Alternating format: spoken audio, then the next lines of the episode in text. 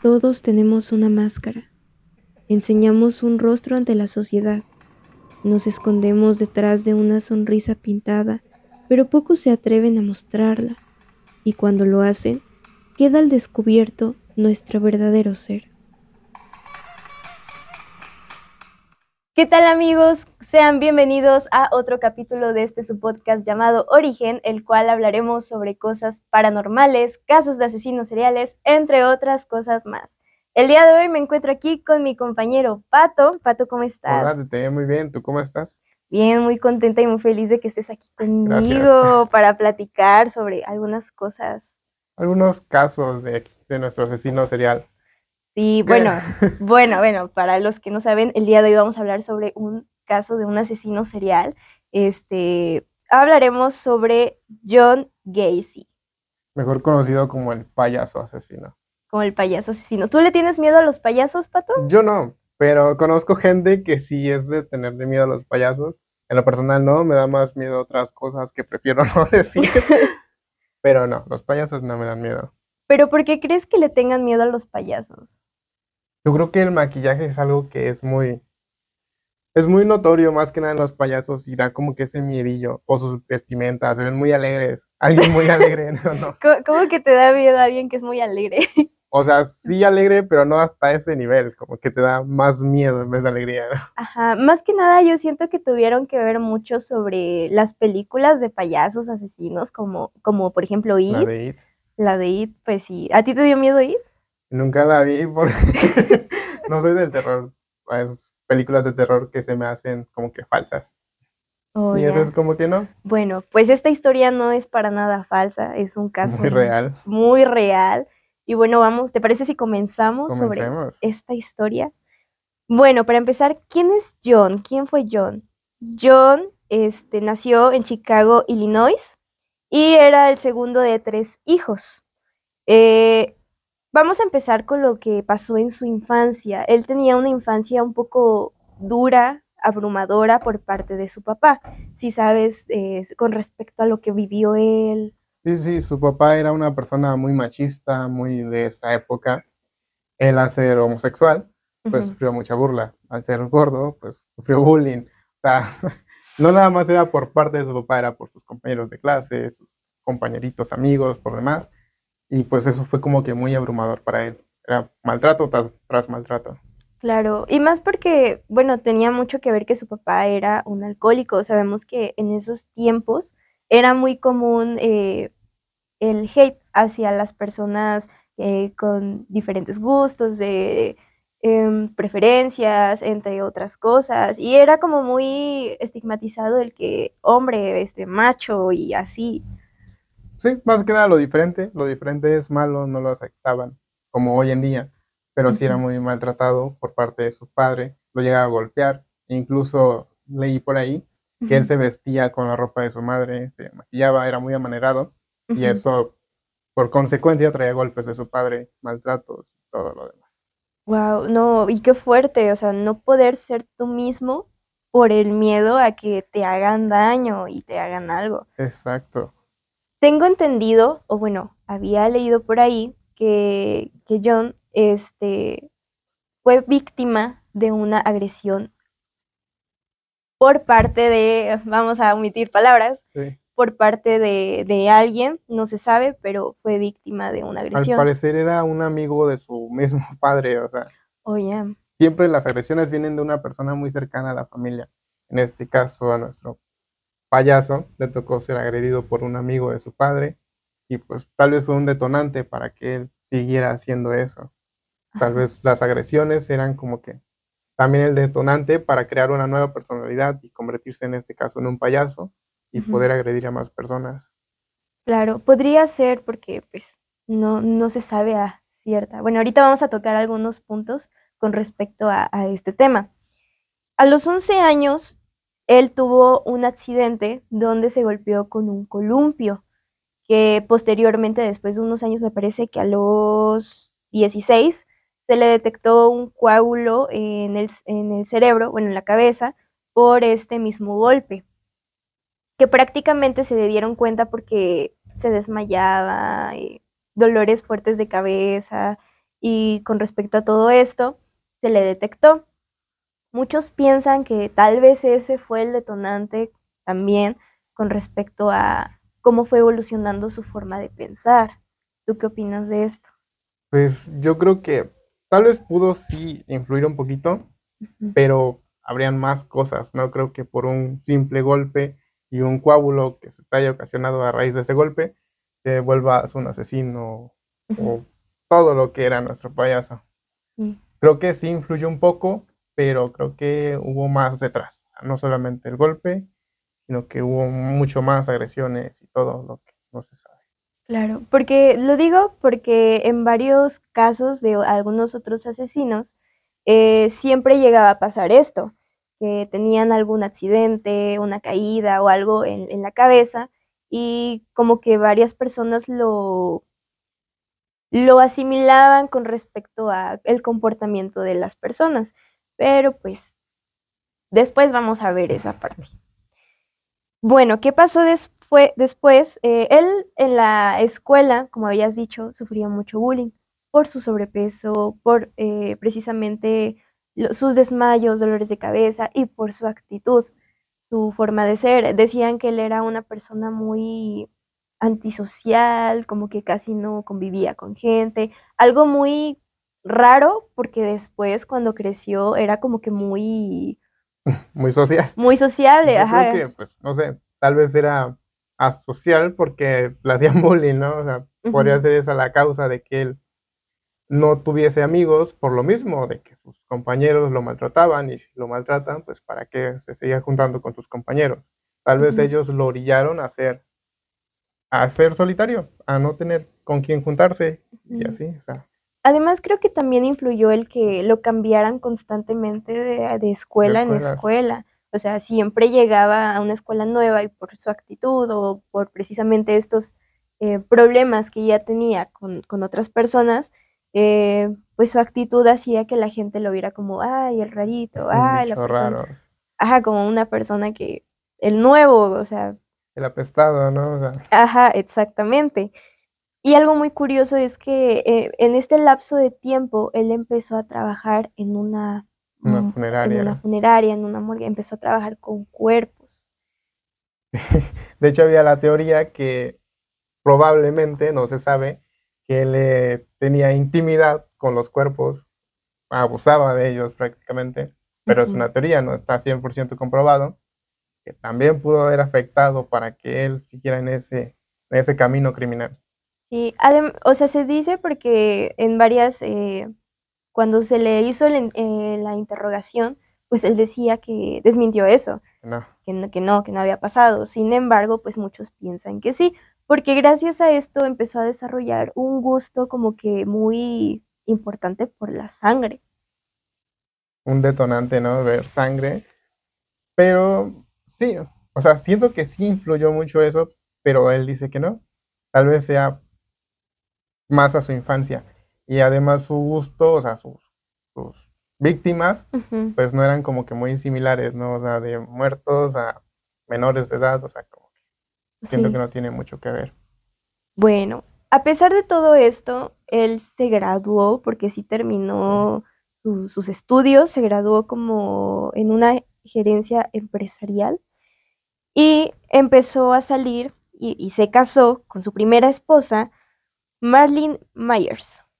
Así es, era una persona muy importante, era influyente, o sea, era político, tenía una carrera, tenía buen trabajo, estaba casado tal vez no porque él quería, pero pues porque así lo dictaba la sociedad. Se casó, tuvo dos hijos, dos hijos me parece que tuvo. Y pues era aparentemente una persona normal, como cualquiera de nosotros.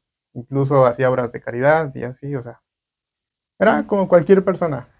Sí, y más porque, bueno, tuvo mucha influencia porque eh, los papás de esta chica eran eh, tenían como que varias franquicias de KFC. De KFC, los dueños. Los dueños, los dueños. dinero, dinero. Y pues obviamente a él le dieron el puesto de gerente. gerente. Entonces ya tenía como un nivel, un cargo más importante agregado a todo su historial. Sí, tenía un cargo grande, prácticamente, estaba a cargo de tres de sus franquicias de KFC. O sea, tenía con qué su cargo político, o sea, lo hacían ver como una buena persona, pues en realidad no era. Sin embargo, bueno, todo esto, la fachada que él daba no era cierta, ya que al tener este puesto lo que hacía era contratar a jóvenes, ah, normalmente de 14 a 21 años me parece, que, bueno, el que hacía los, les ofrecía un buen trabajo, les ofrecía dinero, y ellos iban con la ilusión de que, ay, me va a dar trabajo, ay, tal cosa. Y, y varias veces él intentaba abusar de estos chicos. Y era como que su forma de atraerlos, ¿no? Era como la trampa. Ahí atraía a más jóvenes, les ofrecía trabajo. Una vez que ya tenía sus redes, les invitaba a su casa, les ponía películas, películas pornográficas, los drogaba incluso, para llegar a ponerlos inconscientes y abusar de ellos. Era como que su modo, modo operandi que él tenía. Ajá, exactamente. Varios de estos eh, lo denunciaron, sin embargo, pues la policía hizo caso omiso precisamente por el cargo que tenía él, porque él hasta tenía fotos con personas influyentes. O sea, tenía fotos con, me parece que con la esposa del, la esposa del presidente. Del presidente. Fue cuando él organizó un desfile. O sea, ya al grado de darle la organización de un desfile, quería decir que tenían bastante confianza en él y que el pueblo lo reconocía como alguien que tenía influencias en cargos políticos muy altos. Por esa misma razón la policía pues hacía ciega a los casos y pues lo dejaban pasar. Era como que intocable en ese aspecto, o sea, y pues no, no procedían las denuncias. Claro, el primero en denunciarlo, eh, su primera víctima fue Mark Miller, este, y fue, fue sentenciado a 10 años de prisión.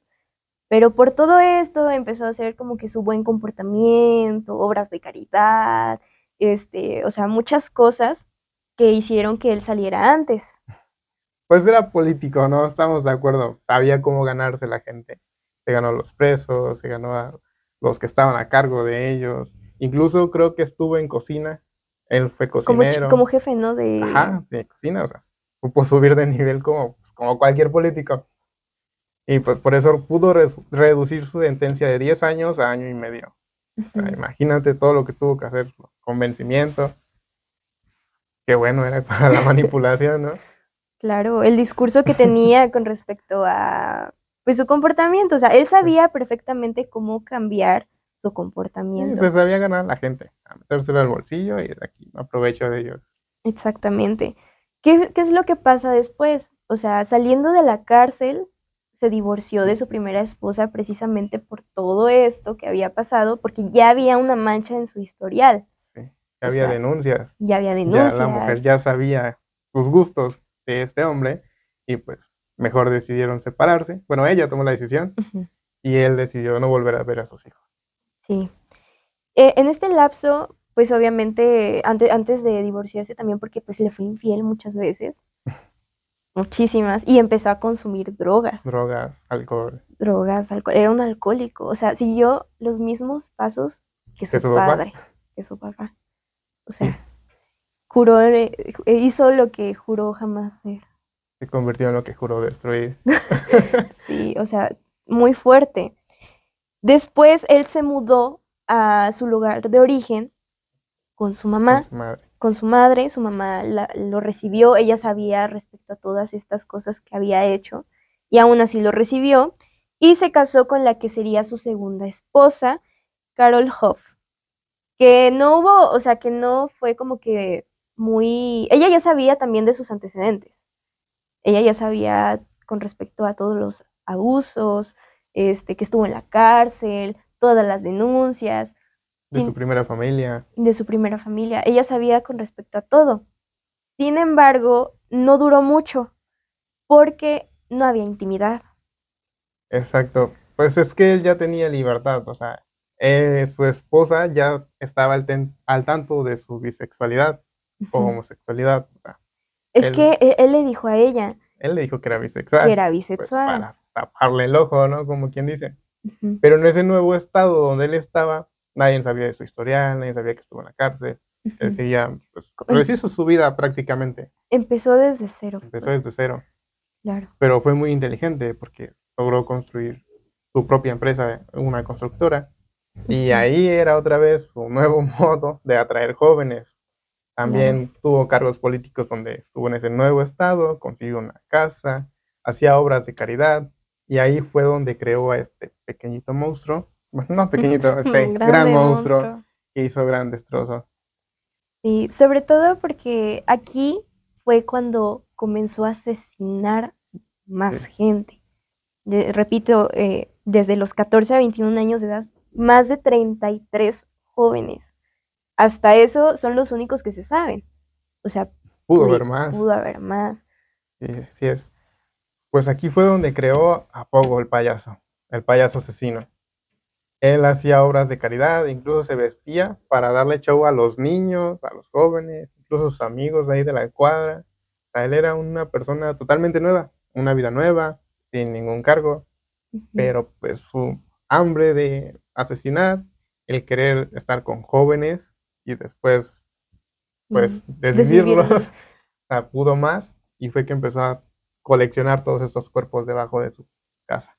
Sí, que al final de cuentas eh, sí fue muy inteligente porque a él le resultó muy bien el divorciarse, el separarse de su esposa, porque el estar con ella le impedía también hacer todos estos crímenes.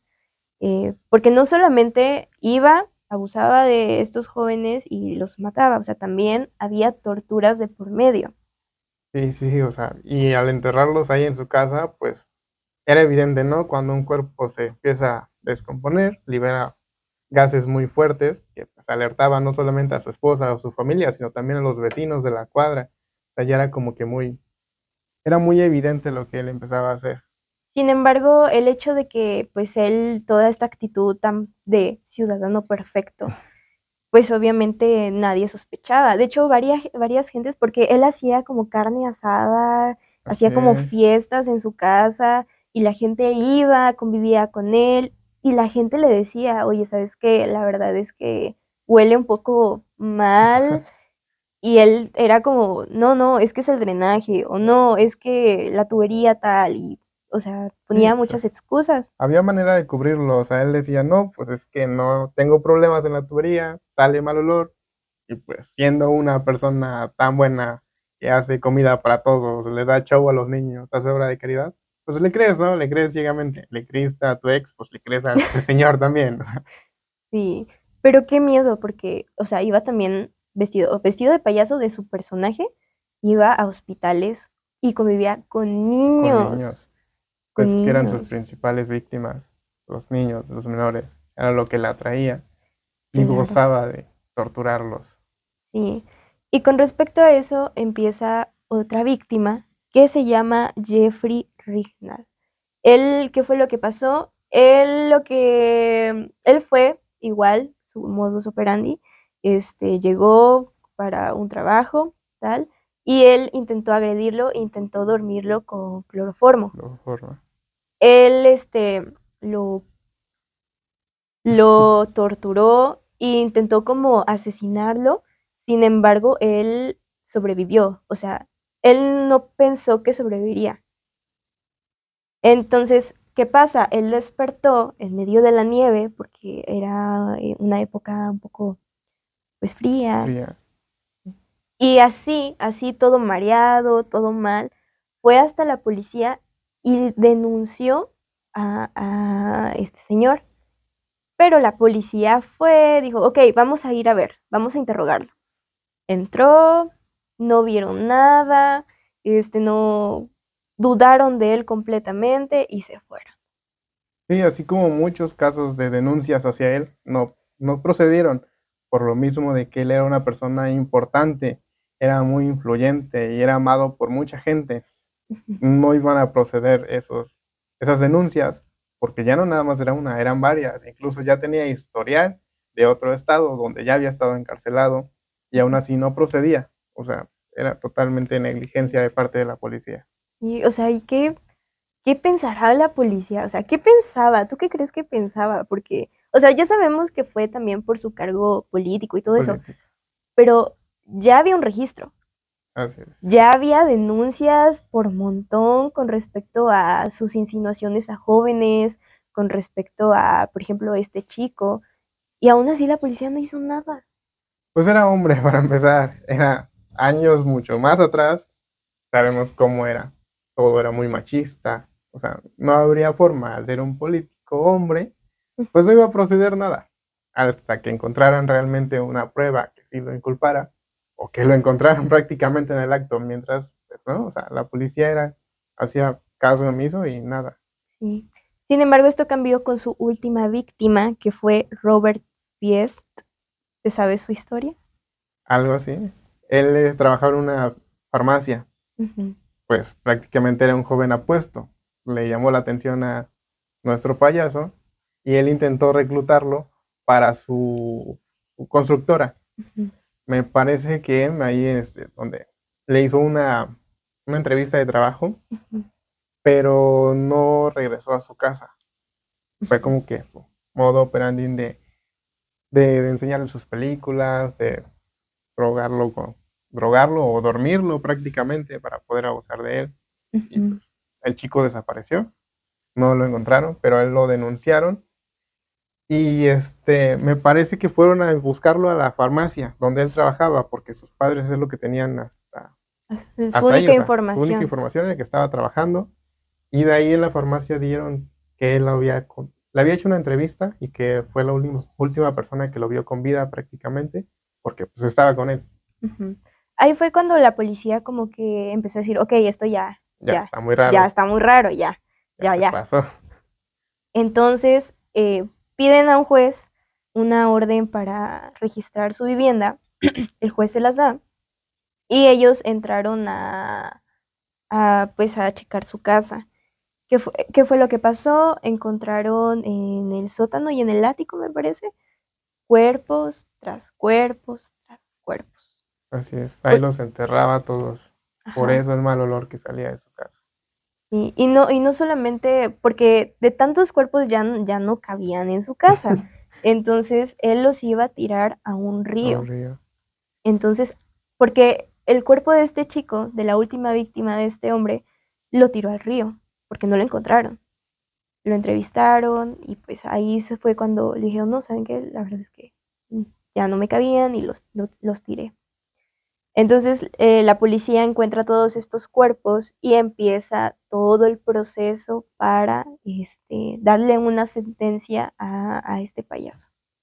Pues sí, finalmente sí le dieron su sentencia, después de tantas víctimas, después de, de tanto, Pero no fue tan fácil. ah, no. hubo una investigación, hicieron estudios para ver si no estaba mal de la cabeza, que pues era lo lógico, pues al ver tantos cuerpos uno se pregunta, no, pues entonces, ¿qué pensará, qué sentirá al hacer eso?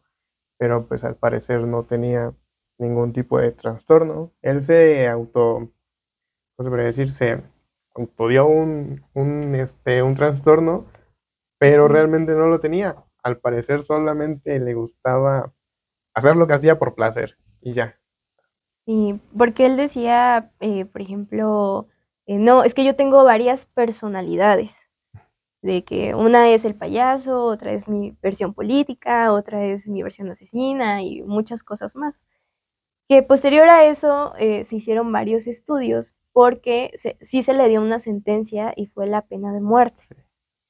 Una inyección letal. Exactamente. Que dijo varias cosas poco duras para las, las familias que pues obviamente estaban pues viendo todo eso, porque él dijo, o sea, el, el que yo muera no va a hacer que las víctimas regresen. Y Imagínate. dijo, o sea, imagínate, lo disfrutaba en serio. Nunca lloró, nunca soltó, no se veía arrepentido, o sea, siempre como que muy así. Y dijo una frase muy peculiar al último que vamos a omitirla porque es algo medio... Bésenme el trasero. Ajá, exactamente. Nos recuerda a una licenciada que tenemos.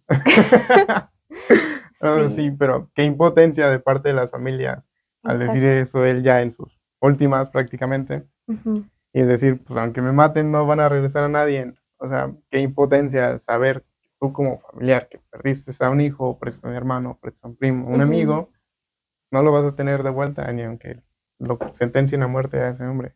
Claro. Cuando él fallece, este, varios eh, querían analizar su, su, cerebro. Este, psiquiatras, psicólogos. Al parecer sí sacaron su cerebro, sí lo extrajeron, se lo dieron a una psiquiatra forense para estudiarlo y pues indagar más si hay algún tipo de, de, trastorno o algo raro en el cerebro que detone todo esto y pues, al parecer no. No había nada. Al parecer era un cerebro como el tuyo, como el mío, como el de cualquier otro. Entonces ahí es donde entra una duda, una incertidumbre. ¿Realmente se nace siendo asesino serial o se hace? Yo siento que se nace. ¿Tú crees que se nace? Sí, porque, bueno, no lo sé, o sea, tendríamos que ver con alguien que sepa sobre el tema eh, a profundidad, pero yo siento que se nace porque hay, hay, asesinos que tienen la mejor infancia del mundo y aún así tienen como que estos pensamientos. ¿O tú qué, qué opinas? ¿Qué crees? Yo siento que sí se hace, ya viendo todo lo que pasó este sujeto, pues como que hubo muchos detonantes. Tal vez hubo más y no los vimos o no los identificó él, pero siento que fueron muchas las cosas que te atacan y te atacan y que pueden romper algo aquí o acá o en donde sea y te hacen sentir como que mal prácticamente y te destruyen. Que eso puede ser como que un detonante para que tú busques una venganza quizás o una satisfacción en hacer este tipo de actos muy deplorables prácticamente. O sea, es como que yo digo que se hace. Mm, ajá, como que son varios factores que hacen que, porque una cosa es pensarlo. Así es. Y otra muy diferente a ya hacerlo. Entonces, puede, puede ser que sí, que las ciertas, ciertas situaciones que vivimos o ciertas cosas que, que pasan, que suceden, hacen que tú como persona se rompa algo, como tú habías dicho, y pasen a la acción ya. Pero si lo vemos desde otra perspectiva, hay muchas personas que sufren realmente y que tienen mucho daño, mucho, mucho bullying, mucho, muchas agresiones, pero aprenden a, soltar todo eso, aprenden a cambiar su forma de pensar y realmente lo superan. Pero entonces, eso quiere decir que tal vez entonces sí se nace si tú no tienes esa capacidad de aprender a soltar o a cambiar o romper esas cadenas, tal vez si naciste para hacerlo. Puede ser. Necesitamos a una experta que nos oriente más. Vamos este a llamarle a una experta para que nos guíe, nos oriente con respecto a este tema. Pero sí, tienes razón. Y es que aparte, los tiempos en los que estaban, pues no era común la terapia también. Pues y obviamente, eh, por ejemplo, la homosexualidad era muy satanizada y te podían mandar a prisión por tener gustos diferentes. Entonces se consideraba una enfermedad. Hoy en día pues ya lo vemos de lo más normal, al igual que la terapia, que hace unos años igual no era de lo más normal que había. O sea, yo no estoy loco, ¿para qué voy a ir al psicólogo? O sea, claro. hoy en día ya lo vemos más normalizado. Pero cuando pues era la infancia de este sujeto, pues no, todo era mal, su homosexualidad, o sea, el que buscara ayuda, todo estaba mal visto por la sociedad, hasta por su misma familia, al tanto de agredirlo de estas formas tan crueles. Sí, la verdad sí. Pasando ya a lo último, este Stephen King se eh, como que visualizó al payaso Id con él, porque él hacía pinturas y una de ellas se parecía mucho a este payaso. De ahí se inspiró para hacer este, esta historia y de ahí salió la película. Digamos que fue su Mona Lisa, ¿no? algo así. Pues su musa para crear al, payaso, ¿no? Sí. Pues bueno, Pato, muchas gracias por compartir este espacio conmigo. Muchas gracias a Producción, a Secuencia 01, a todos los que están aquí detrás de cámaras. Gracias, Pato, por acompañarme. gracias a ti, cuando Y bueno, chicos, eso ha sido todo por ahora. Espero tengan dulces sueños.